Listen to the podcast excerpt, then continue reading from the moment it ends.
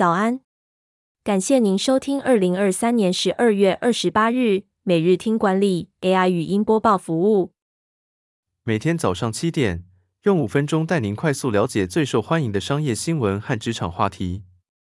欢迎您至 Apple Podcast 或 Spotify 搜寻每日听管理，并订阅节目，还能一次浏览过往集数。另外，只要在经理人官方 LINE 聊天室输入“听书”两个字，就能解锁限量的隐藏优惠。首则文章是：二零二三年打工人数年狂增五成，超过八成上班族想赚外快，什么工作内容最抢手？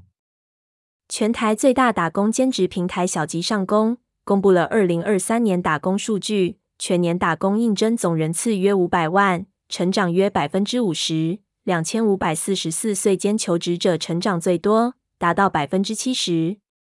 百分之八十三的上班族表示薪资不够用，因此愿意打工赚外快。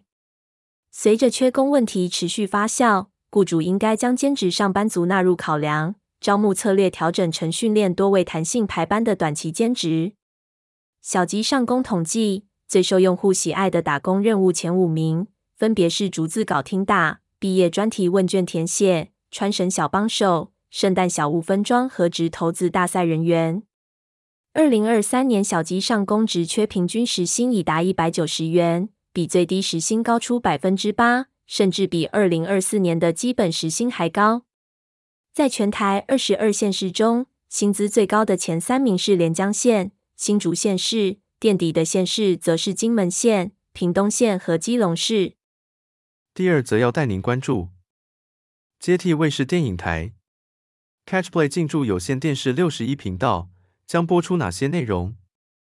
？Catchplay 电影台宣布，自二零二四年一月一日起，接手原先的卫视电影台，进驻有线电视六十一频道。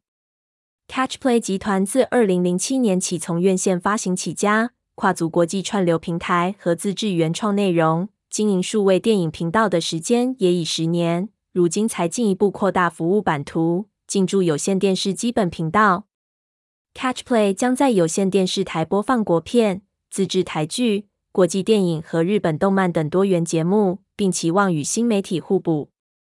第三则新闻是：文化币扩大发放，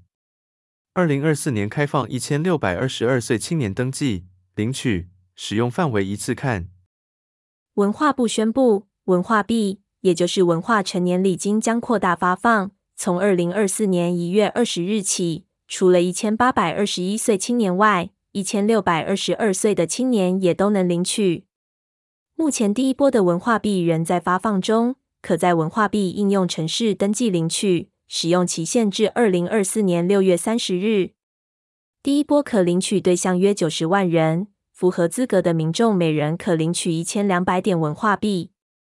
文化币可用于艺文展演、演出、书店、文创等消费，没有最低使用限制，但不得找零、转售或兑换现金。领取方式是下载文化币应用程式登记领取。最后带您关注，招募成本比你想的高。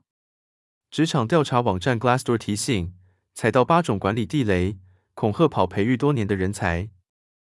职场调查网站 Glassdoor 指出，美国雇主每次招募成本高达四千美元，折合新台币约十二万元。